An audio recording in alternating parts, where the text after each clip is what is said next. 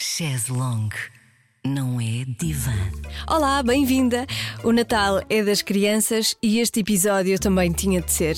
A Ana Sofia Fragata veio diretamente de Évora com algumas estratégias para lidar com crianças. Como chegar a elas, fazê-las felizes e, ao mesmo tempo, frustrá-las um bocadinho impondo limites.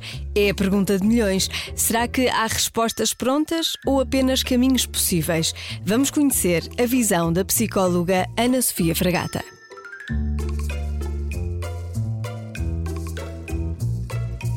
Chaise longue não é divã. Com Joana Azevedo. Em primeiro lugar, quero que me fales do, do projeto que tens, que me parece bem interessante. Então, com a clínica, nós começámos no ano passado. Nós sentíamos que havia uma grande necessidade de uma oferta de consulta num valor um bocadinho mais social para a população de Montemor, para ali para o nosso Alentejo. E, e então, nesse sentido, uh, em determinado dia, entreguei o currículo na farmácia Freitas e, e eles pensaram: bom, por que não? A Maria João deu-me a mão disse que sim. Uh, comecei com um biombo e uma estante do IKEA, uh, toda fechada com, com os quadrados. E comecei a dar consultas num espaço que era um armazém da farmácia. Começámos e percebemos que, que fazia sentido. E então criámos a farmácia a Freitas Clinic e começámos uh, nisto da psicologia. Então, Porquê é que eles procuram ajuda? Temos meninos muito ansiosos. Uh, com muitas dificuldades em lidar com a escola, com os educadores de, de, infância, com muitas dificuldades em aceitar a frustração, a zanga, em saber lidar com as emoções. E depois temos pais muito cansados, uh, que ao fim do dia estão também eles próprios frustrados, zangados com, com o trabalho e que não têm capacidade de dar a resposta que eles tanto precisam. E então os pais procuram isto: alguém que dê respostas na prática, que dê estratégias na prática. ok, ele está muito zangado, não quer ir tomar banho. O que é que eu faço? Então tenta acordar com ele, dê-lhe uma estratégia. Diz: Olha, agora estás aí no teu tablet, daqui por 5 minutos vamos tomar banho. Pode ser? Tentar acordar uma estratégia. Ou então uh, começar mais cedo. Olha, eu agora vou buscar-te. Vamos, vamos embora para casa, não é? Então, mas daqui a pouco, daqui por 20 minutos, vamos ter que ir tomar banho, está bem? Se a criança começar logo frustrada, ai não quero, não me quer zangar, ou não quero ir para casa. Ok, então podemos ainda fazer de outra forma. Então, damos-lhe qualquer coisa que ela até goste, não é? Ok, então primeiro passamos na Odete, que é a nossa mercearia lá do bairro. passamos na Odete, podemos comprar um chuva e depois vamos tomar banho, pode ser? Acaba por ser isto que os pais procuram. Uma ajuda muito prática e de coisas que, que valham a pena no fundo, não é? Porque nós estamos cheios de teorias hoje em dia, não é? E eu sinto muito isso. Sinto quando as pessoas sentam à minha frente no sofá, vêm cheios de teorias, e o que é ótimo. Parentalidade positiva, as coisas boas que nós devemos fazer, certo. Mas eles não conseguem fazer. Uma coisa é ler. Ah, isto Sim. faz todo sentido. Outra eu queria tanto, é o dia a dia. Tanto, não é? Sim. E eu às vezes acalmo-os mesmo nesse sentido e digo-lhes: eu contra mim falo. Eu também sou mãe. Eu sei como é que as coisas são. Nem todos nós conseguimos pôr a parentalidade positiva tão à frente como nós queríamos. Mas isso mesmo é ser pai, não é? E só o facto deles procurarem ajuda, eu costumo acalmá-los muito com isto. Já é ser pai, já é querer ajuda, já é querer outro rumo para as coisas. Um, mas pronto, é, tem sido um bom projeto, tem sido muito interessante, um, mas é isto que nos chega muito e cada vez mais. E depois meninos muito frustrados com as notas na escola, esta questão da competitividade, não é? Que inicia muito cedo. Por exemplo, o quadro de honra da Sim, escola. Mas começamos mais cedo, Joana. Começamos com as bolinhas verdes, amarelas, azuis nos jardins de infância. Quando eles não conseguem ter o bom comportamento. Uhum. E quando lhes refazem a retirada do reforço positivo, que é ok, tu não comeste tudo ao almoço, levas uma bolinha amarela. Quer dizer que à tarde não vais ao escorrega, só podes ir ao baloiço. Pois. Não é? Começamos muito mais cedo. E depois temos crianças que nos chegam a casa e que nos dizem coisas do género: Eu hoje não fui ao baloiço ou não fui ao escorrega. Então, mas não foste porquê? Tive uma bolinha amarela. Então, mas isso não faz sentido, não é? Tu gostas do escorrega, sim, e eu estava só a fazer o meu melhor, não é? Portanto, isto é muito frustrante enquanto pai, não é? Porque uhum. nós achamos que estamos a deixar os nossos filhos num local em que nós nos sentimos à vontade, em que nós sentimos que vão fazer o melhor e efetivamente fazem o melhor que elas sabem também fazer, não é? Claro. Que aquelas pessoas sabem Sim. fazer. Só que depois, uh, ao mesmo tempo, damos por nós a pensar às vezes, oh, mas ele realmente devia ter tido a bolinha verde, não era? Porque é que ele não teve a bolinha verde? Então tens que trabalhar mais, tens de comer tudo ao almoço para teres a bolinha que tu queres para poderes ter a tua recompensa. Quer dizer, é ambíguo. Já é? imprimir muita pressão logo cedo. É, é muito ambíguo, no fundo, não é? Porque nós também somos adultos e não comemos todos os dias as mesmas quantidades. Não temos sempre a mesma fome, não gostamos todos das mesmas coisas. Nem então, nos porque é que todos os dias bem. Exato. Eh, a minha filha costuma dizer assim: mãe, tu precisas do café, não é? Eu sim, está na hora do café, depois já começamos a funcionar. Não é? Portanto, como é que nós podemos exigir de uma criança que está a aprender connosco enquanto modelo a mesma coisa? É impossível, não é? Não conseguem, não acompanham. Se nós próprios pais não acompanhamos e às vezes não sabemos para onde vamos, como é que fazemos o mesmo com eles? Qual será a solução em vez de, da punição e do- das bolinhas e do castigo? Eu acho que nós temos uma grande falha. Uh, precisamos de comunicar com as crianças, precisamos lhes explicar o que vai acontecer. E quando nós começamos a fazê-lo, eles começam a compreender. Quando nós tiramos estes, estes reforços, estas estratégias mais negativistas que vão incrementar neles aquele sentimento de competitividade, de onde é que eu chego, ele não chega, eu acabei primeiro, aquela coisa do quem vai ganhar sou eu, o almoço. Eu sei que a nós sopa? precisamos disso às vezes. Às vezes precisamos. Eu contra mim falo mais uma vez. Eu nós também- eu precisamos isso. disso. Eu também faço. Porque interessa-me que ela eu coma a comia. sopa. porque interessa-me que ela coma a sopa. Mas eu costumo, já estou mais nesta onda do tu queres sopa hoje? E ela diz: Não. Ok, eu sento-me à mesa a comer a minha sopa e ela quer sopa. E então come, acaba por comer a sopa, não é? Mas lá está, aqui já a minha sopa, que é muito mais especial que a dela, não é? Então acaba. Talvez eu acho que a estratégia seja muito esta: que é, em vez de, de abraçarmos a competitividade, não é? E colocá-los todos no mesmo padrão, vamos então abraçar as diferenças deles. Ok, não queres tanta sopa hoje? Está bem. Então vamos ver qual seria a alternativa. Comes mais segundo? Apetece o segundo prato? Não. Ok, então e uma fruta? Será que te apetecia uma fruta? Dar-lhe alternativas. Ou então tentar mesmo por esta onda do. Mas tu sabes que a sopa faz-te muito forte. Sabes que a sopa tem coisas muito boas para ti. Para não te doer a barriga, para tu cresceres forte, para seres assim grande como o pai, como a mãe. Como a mãe não, mas pronto. Não é? Portanto, No meu caso, nem mãe nem pai. Não é? Somos os dois pequenos, não podemos usar essa. Exato. Mas se calhar era uma forma mais interessante. Lá está, comunicar com as crianças, dizer-lhes aquilo que realmente sentimos acerca daquele prato de sopa, não é? Porque nós consideramos que damos esta sopa aos nossos filhos porquê? Porque alguém nos disse para dar? Ok, muitas pessoas sim. Mas porquê é que nos disseram para dar, não é? O que é que ela tem de bom então? E falta-nos isto com os miúdos, cada vez mais. E acabamos por subestimá-los muito, não é? Ele não percebe isto, não percebe aquilo, é muito pequenino. Não, comunicar desde cedo, falar, hum, nomear, dizer o que as coisas são, para onde vamos, como vamos. Eles vão começar mais cedo. Porquê? Mas porquê é que temos que ir? Porquê é que vamos? Onde é que vamos? Mas tudo isso é um processo, não é? E se, a partir do momento que eles também percebem que nós comunicamos e que eles podem comunicar como se sentem, o que gostam, o que não gostam, é tudo mais facilitado. Às vezes tenho esta dúvida que é eh, nós estarmos a facilitar tanto hum, a vida, não vamos contribuir para hum, a criar adultos eh, umbiguistas e que não estão preparados para as contrariedades. Eu acho que depende dos moldes com que o fizermos. Porque em todas as vertentes nós sabemos que é muito importante haver limites e regras. E eles têm que sentir isso nos adultos. Isso faz parte e começa logo na vinculação segura, quando eles nascem. Sentirem que têm adultos que são capazes de suprimir os seus cuidados e de ajudá-los naquilo que eles mais precisam. Ter uma vinculação segura é isso mesmo também. É ter adultos que depois, quando nós somos mais velhinhos, nos dizem assim: não, não podes passar aí porque aí não há uma passadeira não é? Tu tens que olhar para os dois lados da estrada. Isto é tão importante como nós lhes dizermos que não, estás a fazer uma birra, tudo bem, eu estou aqui para te acalmar quando tu precisares. É normal sentir-te zangado, é normal estás frustrado. Às vezes cansamos-nos mais nós, dos ouvir chorar, porque também estamos cansados, dos ouvir dizer, mas eu quero, mas eu quero. Sim, tudo bem, mas eu não te vou dar porque não te posso dar e porque não tenho que te dar porque não me faz sentido dar-te, porque ainda sou o adulto da situação e ainda sei quando é que as coisas são melhores ou piores para ti, pelo menos espera-se, não é? Portanto, é muito por aqui.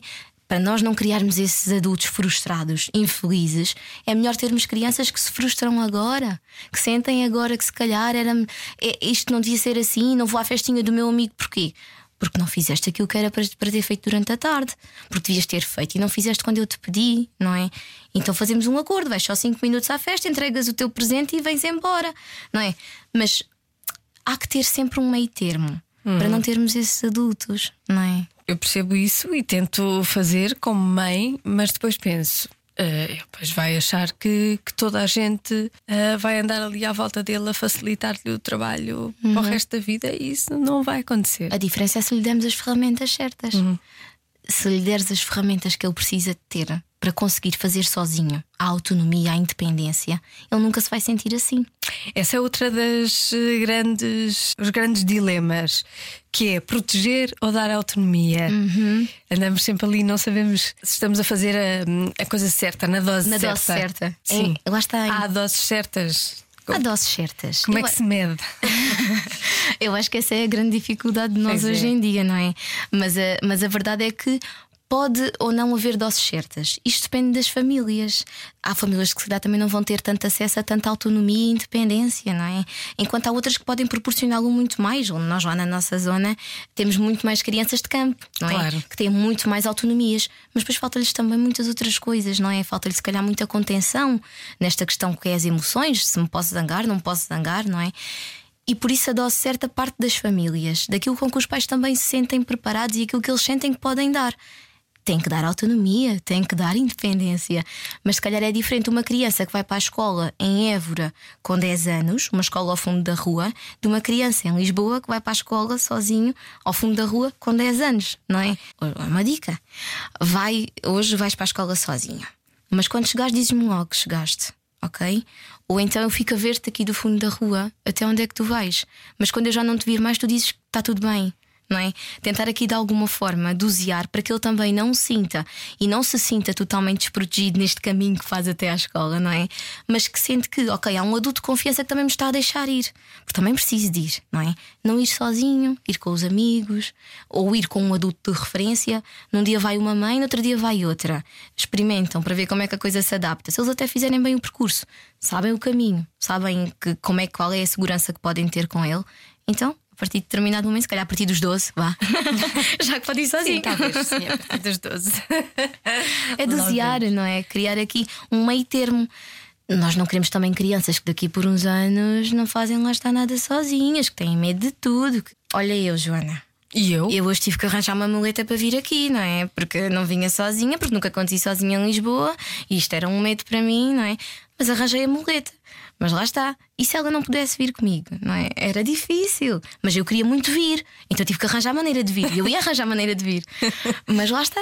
Não podemos é privá-los de o fazerem. Não é? Tentarmos ajudar da melhor forma, dando-lhes as ferramentas para o saberem fazer. Olha, lidar com crianças podem ser abordados problemas assim mais uhum. levezinhos, uhum. mas também deve haver problemas graves que é preciso tratar. Quando falamos às vezes desta questão da, da ansiedade, nós achamos que é uma coisa muito leve, não é? E achamos que é uma coisa mais levezinha, isto ali com umas coisinhas, umas estratégias, aquilo passa, os miúdos vão a duas, três sessões, parece, é? Uhum. E aquilo fica tudo resolvido. O problema é quando começamos a escavar. E quando começamos a perceber que há uma criança com uma baixa autoestima, com uma baixa capacidade de autocontrolo, depois começamos a escavar mais um bocadinho e temos uma família que também não dá assim tantas respostas. E temos pais que eles próprios precisavam de terapia. Então, como é que nós vamos trabalhar uma criança em função disso? Não é? Fica difícil. Vocês dizem aos pais que eles precisam de Sim, terapia. Eu digo, eu, eu digo e eu faço e, de uma forma bem, subtil. Como que é que eu faço? Sim. Uh, porque às vezes os pais vêm dizer, eu não sei uh, como é que ele, ele, está, como é que ele vai estar. E no fim da sessão, da sessão é sempre, ou das sessões, dizem sempre assim: Ah, então já está, já está, ainda é preciso marcar outra vez. Assim, olha, eu nesta primeira sessão estive a conhecer o seu filho, não é? Estive a ver o que é que ele gosta, o que é que ele não gosta, estive a tentar criar uma relação de segurança com ele para que ele possa começar realmente a dizer o que é que se passa. Ah, ok. Pois, é difícil. Uh, mas quando eles dizem logo assim na primeira consulta, ah, o meu pai diz que a minha mãe é gorda, foi por isso que eles se separaram, não é? Uh, as coisas não, não, não correm bem. E aí nós percebemos que temos que trabalhar com os pais. E então a coisa começa assim: quando o pai vai buscar a consulta, muito subtilmente, olha, eu gostava muito era de falar consigo. Eu acho que ia ser uma mais-valia para o Miguel, por exemplo. Eu acho que era tão bom sentarmos e conversarmos um bocadinho, explorar a história de vida do Miguel, perceber o que é que aconteceu, como é que foi até aqui, porque parece que não, mas uma gravidez planeada ou não faz toda a diferença na vida de uma criança, não é? Então podemos nos sentar um bocadinho. E quando eles vão ver, já passaram 3, 4 sessões em que são só os pais. Porque ainda estamos a explorar a história de vida, mas nem chegámos a meio. Porque vamos fazendo ali pequenas intervenções, pomos-los a pensar: o que é que é isto de ser pai? Será que eu queria assim tanto ou não? Não é? Como é que foi quando eu fui criança? Portanto, eu ainda acho que as maiores patologias associadas às crianças a nível de saúde mental é aquelas que os pais lhes transportam, aquelas que eles projetam nestas crianças. E elas acabam por depois fazer igual, porque aqueles são os modelos, não é? Claro, Portanto, se temos pais. o padrão. Exatamente. Se temos pais com ataque de pânico, com ansiedade, com dificuldade em gerir a vida familiar, temos padrões que vão acontecer com muita facilidade, não é? Mas depois temos também crianças com recusa alimentar, que têm sido aqui grandes de dificuldades. Uh, mas não querem comer, é? Não querem comer, recusam-se a comer. Aparentemente não há nada que justifique isto, não é? Uma criança desejada, mas depois temos uma mãe muito ansiosa uh, e com grandes dificuldades em lidar com a gravidez, com as percepções do que é isto de ser mãe, não é? Aquele peso que é colocado ainda nos ombros da mãe, que a mãe tem que ser suficientemente boa para lidar com tudo, não é? Para tudo. Mas Sim. não. É pior termos uma mãe com uma depressão, em que temos números muito alarmantes neste sentido, em que 10% das crianças sofrem com uma mãe com depressão, que não dá as respostas desejadas, as respostas esperadas. E isto é muito pior do que termos uma equipa, uma comunidade, uma vila a cuidar de uma criança. Mas nós colocamos muito nas mães. Hum. Mas voltando à tua questão, para além destas coisas todas, hum, a nível de intervenção precoce, acabo por ter mais uma noção daquilo que é patologia pura e dura, de, de questões que acontecem com as crianças. Acabamos por ter muito um, também o déficit de atenção, cada vez mais, as hiperatividades, mas assim coisas muito pesadas. Nós lidamos mesmo com a paralisia cerebral. Uh, e eu, para mim, considero esta, talvez por ser um bocadinho também o meu calcanhar daquilo, considero que esta seria aquela mais difícil de lidar porque ainda assim estamos a lidar com crianças. E isso é, é muito complicado de lidar, porque temos eh, pessoas que depois olham de fora, inclusive técnicos, por vezes, que olham de fora e dizem: Ah, mas a nossa resposta é para os pais, eles é que precisam da nossa ajuda. Quem precisa da nossa ajuda mais do que tudo são aquelas crianças. É? E quando isto acontece, uh, acabamos por nem nós conseguir, enquanto técnicos, estar envolvidos o suficiente para poder ajudar. Então temos que tirar esses óculos. Hum. Temos que começar a ver a coisa com outras lentes, não é? Temos que perceber que quem precisa mais de nós, o interesse é aquela criança. É aquela criança que não tem uma vinculação assim tão segura com aqueles pais e que por isso ainda vai ter mais dificuldade em adaptar-se. Por isso ainda faz mais estereotipias e flapping, não é? Aquela coisa que é, que é a adrenalina a sair por algum lado. Portanto, eu acho que ainda assim parece-me que estas são as mais difíceis. Nós, na, na intervenção precoce, cada vez mais abordamos a consultoria colaborativa, que é trabalhamos todos em equipa aquela coisa de somos muitos técnicos, somos educadores de infância, temos uma comunidade a trabalhar em prol de uma criança. Então todos nós vamos desenvolver estratégias para que a criança consiga atingir aquilo que é o melhor para ela. E então é assim que nós trabalhamos. Nós vimos o que é que é importante para a família, vimos o que é que é importante para ela atingir em determinada idade e o que é que é importante para aqueles que a rodeiam. Se calhar há uma educadora que até lhe interessa que aquela criança esteja mais quieta possível na sala porque infelizmente é para isto que funcionamos. Conseguimos fazer as atividades, conseguimos chegar ao fim do ano letivo e os meninos têm uma pasta carregada de trabalhinhos, não é? que faz muita falta os trabalhinhos. Uh, mas depois, por outro lado, temos uma criança com poucas respostas. Com pouca capacidade de empatizar com os outros, com pouco relacionamento social, porque se calhar é aquela criança que é retirada constantemente da sala de aula ou de, da sala de jardim de infância para conseguir dar continuidade às tarefas. E então nós o que cada vez mais procuramos é envolver todas as pessoas neste funcionamento. Os pais, hum, toda a família nuclear, uh, também os educadores de infância e nós técnicos que trabalhamos muito uh, nas costas, portanto, trabalhamos muito por trás destas pessoas a dar estratégias, a dar formas de o fazer na prática e trabalhamos no direto com estas crianças conseguir criar momentos de segurança, de tranquilidade, relações seguras, mostrar-lhes que há um caminho, há uma uhum. forma de o fazer e que não tem que ser só agradando aos outros ou fazendo o que os outros procuram que eles façam. Há crianças que não são protegidas por uhum. ninguém, porque estão numa família onde são maltratadas, isso uhum. às vezes acontece, a negligência, mesmo. sim. Ou maus tratos, abuso, sim. e não há forma de proteger aquela criança parece que toda a gente olha para o lado e, Faz conta que não e ninguém resolve. Uhum. É, é assim, nós em, em, última instância podemos sempre tratar isto com, com quem direito, não é? As referenciações à CPCJ, referenciações Sim. à CAFAP, nós somos da primeira linha também, intervenção precoce. Um, mas nós tentamos ao máximo trabalhar a família. Uh, através da segurança social também, temos aqui uma série de apoios também com a segurança social. Mas se nós percebemos que aquela família não é a mais adequada, nós temos que atuar. E nós temos que fazer aquilo que não é assim tão desejável, não é? Mas, mas temos que o fazer, temos que denunciar. Que também é traumático para uma criança também ser é... retirada. Exatamente, portanto tem claro. que ser tudo feito com contrapeso e medida. Mas como são crianças, é também com os adultos. Se eu sei que tenho um paciente que já me aconteceu, na clínica, ter um paciente que em última instância me diz que está por um fio e que não está capaz de aguentar mais, eu tenho que informar quem direito, claro. as autoridades imediatamente, Sim. não é? Portanto, eh, e já aconteceu e foi uma situação limite. Portanto, com as crianças, parece-me que ainda temos mais responsabilidade porque elas não conseguem dizê-lo, elas não conseguem denunciá-lo e, portanto, cabe-nos a nós adultos que trabalhamos com elas, quando vimos as red flags, dizer logo: espera aí, ou estes pais aceitam esta intervenção e esta ajuda e veem que realmente ela é muito boa, ou então não vai resultar. E quando às vezes nós pomos as coisas assim, às vezes resulta. Eh, porque se calhar percebem realmente o que está a acontecer. Mas depois também temos pais que não têm os próprios as competências e, portanto, nunca as vão ter. Tu nunca trabalhaste fora de Évora, não é? Portanto, se calhar... Eu já trabalhei em Porto Alegre. Mas queria, queria saber se achas que há grandes diferenças na intervenção numa cidade grande, numa capital, Lisboa, por exemplo, ou uh, num meio mais pequeno em que as pessoas se conhecem mais. Uhum. Uh, eu acho que há diferenças na intervenção. Uh, há benefícios, mas também há malefícios. Benefícios porque nós conseguimos ter uma maior ligação às famílias, conseguimos estar mais vezes com as famílias, e, mas acabamos por ter aqui alguns malefícios. Quando já sabemos a história prévia daquela família, ainda a família nem chegou, ainda nem veio ter connosco, mas alguém já nos disse: Olha, sabem que eles fizeram assim, estavam no café todo dia, vocês sabiam. Quer dizer, nós não precisamos de saber essas coisas antes, não é? Pois. Nós queremos perceber e, e, ir muito a cru quando vamos ter com aquela família, para vermos o lado deles. Porque se formos mais uns técnicos, vamos fazer o escrutínio que os outros fazem, então não estamos lá a fazer nada. Claro. Nós estamos a ajudar. Não acrescentam, sim. Eh, estamos a prejudicar ainda mais, estamos a afastá-los dos serviços e nós queremos é que eles venham à procura do serviço.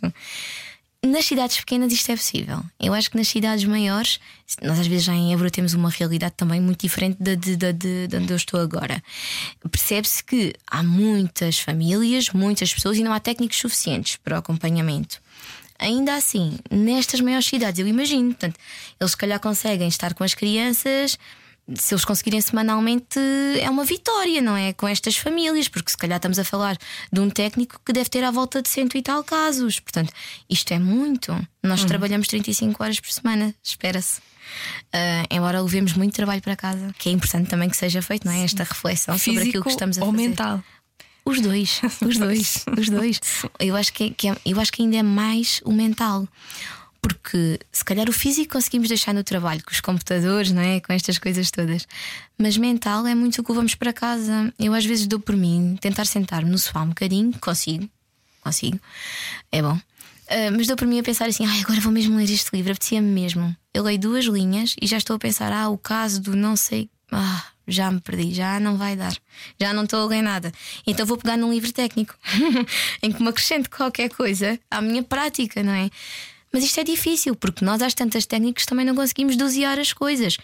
E o demasiado envolvimento também nos tira a neutralidade da intervenção. Hum. Portanto, é preciso nós conseguirmos mesmo dosear as coisas, embora seja muito difícil. Eu acho que a intervenção, ainda assim, nos meios mais pequenos, justifica-se. E é boa quando acontece e quando nós conseguimos chegar como nós também gostamos de chegar. Porque também temos, às vezes, famílias que depois também não querem. Pois. Não é? Como toda a gente me conhece, eu também não estou para aí virado. Claro. Então agora é alguém, uma miúda que me vem ensinar como é que eu faço isto. Isto era o que mais faltava, não faz sentido nenhum, não é? E portanto acaba por também ser. E talvez difícil. o estigma ainda seja maior, não é? Não é? Sim, mais, mais ainda pequenos. maior, ainda há menos procura, ainda assim. Nós conseguimos até, mais na clínica, temos sentido muito esta necessidade das pessoas que procuram, lá está, muito por haver as teorias, é? Agora temos cada vez mais as teorias, que são ótimas, um, mas que são difíceis de pôr em prática. E também temos mais pais despertos para a problemática das crianças, para a saúde mental, porque tem-se falado bastante e isso tem sido muito bom para nós, enquanto técnicos, para conseguirmos dar a resposta que é necessária e, lá está. Mais vale crianças frustradas agora do que crianças frustradas ou adultos frustrados uh, mais tarde. Ainda assim uh, sentimos que há muito estigma. Esta coisa de os pais também colocam muito nas crianças, que é ela vai a uma consultazinha e às vezes também é moda, também é gira, ela vai à psicóloga. Ok, ao sábado de manhã ela vai à psicóloga ou, ou durante a semana até ao fim da tarde. Uh, mas também é giro esta coisa de os pais colocam na criança que ela vai ser acompanhada, ela está no psicólogo, ele vai resolver. Mas não sou eu que resolvo, não é? Eu ajudo a resolver.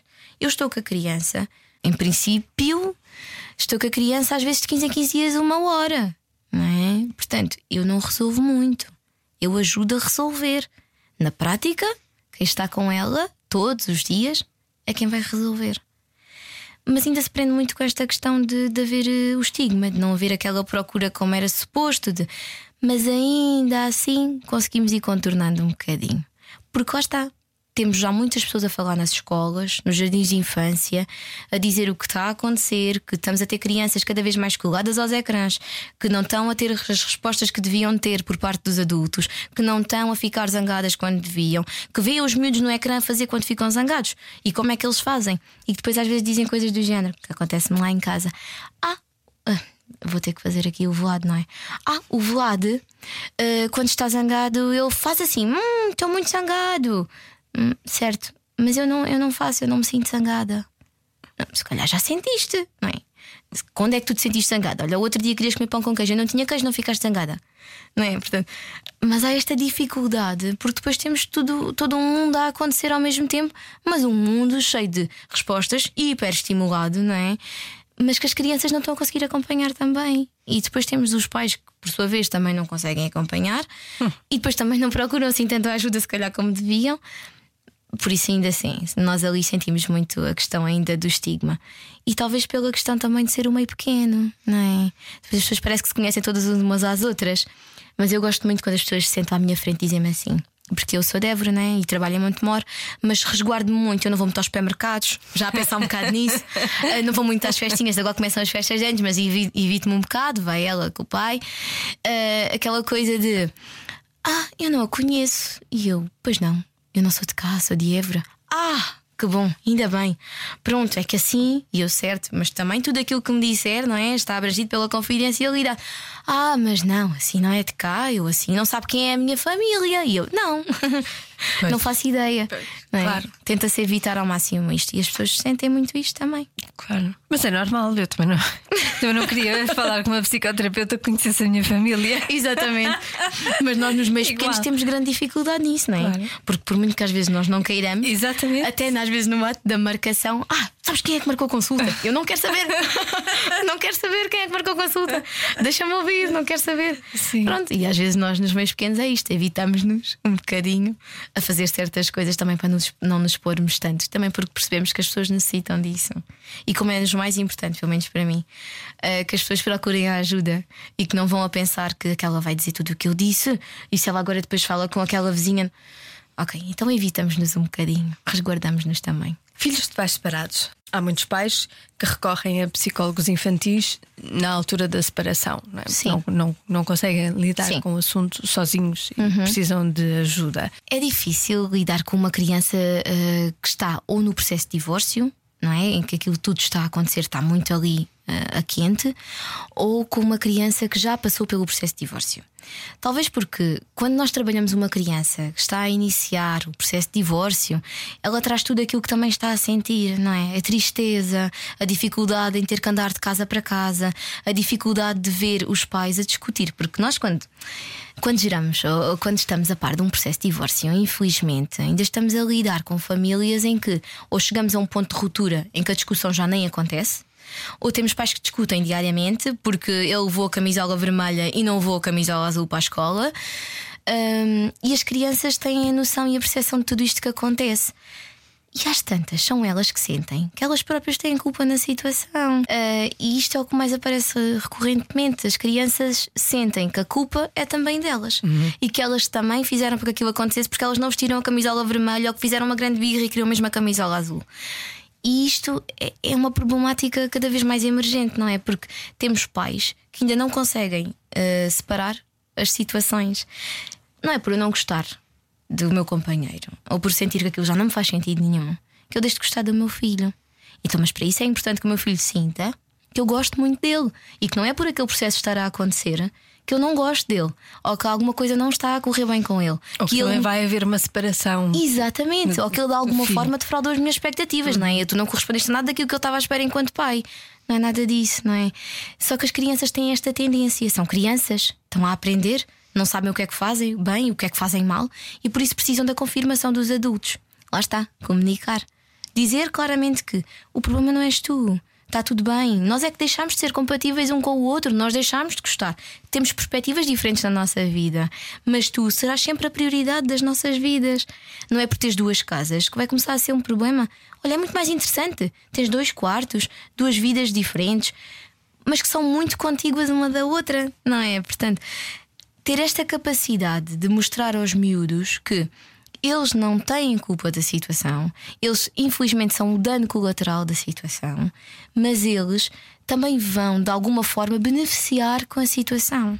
Porque se temos pais que já não são compatíveis, que já não estão bem com o outro, que se calhar chegam a casa nem falam, portanto os miúdos apercebem-se destas relações, percebem o que é que está a acontecer e aprendem-nas também, não é?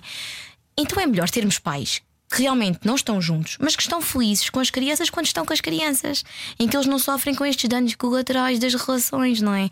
De estarem todos à mesa para jantar, mas ninguém fala, não há nada a acontecer. Ele se calhar estar com um tablet e os Cada pais um estão com os telemóveis. Sim. Portanto, não há comunicação, não há partilha, porque não há nada que aqueles pais queiram partilhar um com o outro. Não é? Perceberem que há uma mudança de quarto por parte de um progenitor. Portanto, isto é tudo muito difícil para as crianças de lidar, porque depois também temos crianças que acabam por ocupar o lugar daquilo que está em falta. E isto é problemático, porque eles estão a ocupar e a ter uma responsabilidade que não tem que ser a deles. E eles têm que dar colo àquele que está com maior dificuldade em lidar com a situação. Também não é suposto, não é? E portanto, acaba por ser difícil de lidar com estas crianças. Mas estes são aqueles quando o processo está a começar. E aqueles em que o processo já terminou, mas que, passado uns anos, o comportamento ficou cristalizado, os pensamentos ficaram lá, a gaveta não está bem arrumada. E aquilo vem tudo outra vez e projetam aquilo na vida deles próprios. Aquelas, aquelas cap- incapacidades de lidar com, com a zanga, com a tristeza, porque em tempos passaram por isso e não tiveram quem lhes mostrasse como é que isto se faz. Não é? E que é normal sentirmos assim. É normal que estejam tristes. Se até ali conheceram uma realidade que a partir daquele dia vai ser completamente diferente. Vão ter pais em que de manhã vai um levar, à tarde vai outro buscar à escola para estar uma hora com ele à quarta-feira, para depois trocar para ir para, para outro progenitor. Portanto, isto tem que ser triste, não é? Isto tem que causar dificuldades, isto tem que mostrar que em determinado momento da escola se calhar vão baixar um bocadinho as notas, mas está tudo bem se estiverem todos despertos para o colo que aquela criança vai precisar, para a contenção que ela vai precisar em determinado momento. E por isso é difícil de lidar, hum, mas são coisas muito diferentes, ainda assim, na minha perspectiva, mas que são possíveis. E que, e que são crianças que são felizes quando isto é tudo bem feito. Quando os próprios pais percebem que se isto não está a resultar, isso é melhor ser de outra forma, então talvez seja melhor cada um seguir o seu caminho. Mas isso é bom, é benéfico para todos. Há uma coisa que eu noto que há sempre muitas regras. Eu não sei se é, se é, se é o psicólogo que pede que seja assim ou se é o tribunal de família que pede que seja Eu- assim. eu- quando geralmente estas pessoas vão para o processo de divórcio num, num tribunal ou quando procuram um mediador familiar para fazer este processo, um, acabam por ter que definir regras muito rígidas porque eles estão muito zangados um com o outro. E assim é uma forma do mediador conseguir garantir que, de alguma forma, se calhar aquilo até vai resultar em prol do bem-estar daquela criança. E quando isto acontece, naturalmente as coisas não correm bem. Então o legislador tem que pensar atempadamente nisto e tem que acabar por fazer com eles um acordo que pelo menos sinta que eles vão conseguir cumprir, não é? Porque senão aquilo vai começar a resvalar e em determinado momento já ninguém está a cumprir com nada. Quer dizer, há aqui pais que no meio da sua zanga nunca conseguem perceber que o bem-estar é o da criança, não é o deles. E portanto, esta rigidez acaba por ser muito por isso. Ok. Por haver uma necessidade Portanto, numa situação normal, pode-se ver a criança todos os Sim, dias. É assim, numa situação normal nós nem temos que recorrer a um tribunal para um processo de divórcio. Ok. Só quando há uma situação de conflito, Uhum. não é? Porque podemos recorrer a um mediador familiar. Fala, puxa, brasa à minha sardinha, não é? Ah, um mediador familiar faz este trabalho. Consegue definir um acordo com os pais Está... Mediador eh, familiar é um psicólogo? Não, é um curso à parte de, de, ah, de psicologia, okay. mas por acaso tenho. Tu também Sou mediadora familiar. Okay. E temos esta necessidade de trabalhar os pais à parte, eh, de ouvi-los, perceber as necessidades dos dois e conseguir juntá-los e mostrar-lhes aquilo que é realmente importante para que haja um consenso e um acordo entre eles que eles também sintam que conseguem respeitar. Não estamos nós a impor uma regra, não é? Que é o que acaba por acontecer mais em tribunal, não é? Quando as coisas chegam a esse determinado conflito, é porque já eles já nem conseguem comunicar um com o outro, portanto nem estão disponíveis para. E quando nós fazemos este trabalho prévio, o acordo é selado, as coisas acontecem de uma forma mais tranquila e a própria criança é ouvida não é? Pode-se chegar a este ponto de e o que é que era importante para ti? Tu tens estas atividades extracurriculares nestes dias. Quem é que gostavas que fosse contigo? Uh, achas que era importante para ti que fossem os dois, que partilhassem os dois? Gostavas de, à quarta-feira, estar um bocadinho com o teu pai e depois ir para a casa da mãe ou gostavas de ficar com o pai? Não é? Tentar aqui perceber como é que eles também se sentem nos processos. Uhum. Naturalmente, a partir de uma determinada idade, não é? Porque crianças com 3 claro. anos ainda não conseguem definir estas coisas. Uh, mas também dá para perceber aquilo que é importante para elas. Se geralmente é o pai que acompanha a natação ao sábado de manhã, porque é que vai começar a ser só a mãe a acompanhar a ir à natação, não é? Portanto, tem que, tem que ser tudo aqui doseado da melhor uhum. forma para as crianças, para o seu bem-estar. Uhum. Ok, pronto. Então já me posso separar. Estou a brincar. Pois não sabia bem o que dizer agora. Imagina, eu agora ligava. Tu, olha, temos de ter uma conversa já à noite. É, olha, vamos procurar um mediador familiar para ver Sim. se isto acontece. Eu só queria deixar aqui um, para que os pais procurem uh, ajuda quando sentem que não são capazes, uh, quando há sinais de alerta, quando há uma criança que já não faz xixi na cama e volta a fazer, quando há uma criança que se recusa a comer, quando há uma criança que todos os dias chega a casa, ela até falava muito, mas já não fala. Portanto, uh, é importante procurar ajuda. Quando há uma criança que chora muito, procurem ajuda quando sentem que já não são capazes de o fazer enquanto pais, porque o vosso papel de pais limita-se no de pais. E é isso que é importante que eles sintam: que são pais. E é para isso que lá estão. E a função deles está a ser super bem desempenhada. Mas às vezes é preciso ajuda de um técnico, de alguém que vá ali desbravar um terreno diferente, que vá arrumar coisas nas gavetas certas. Eu acho que era só deixar esse alerta e esse cuidado.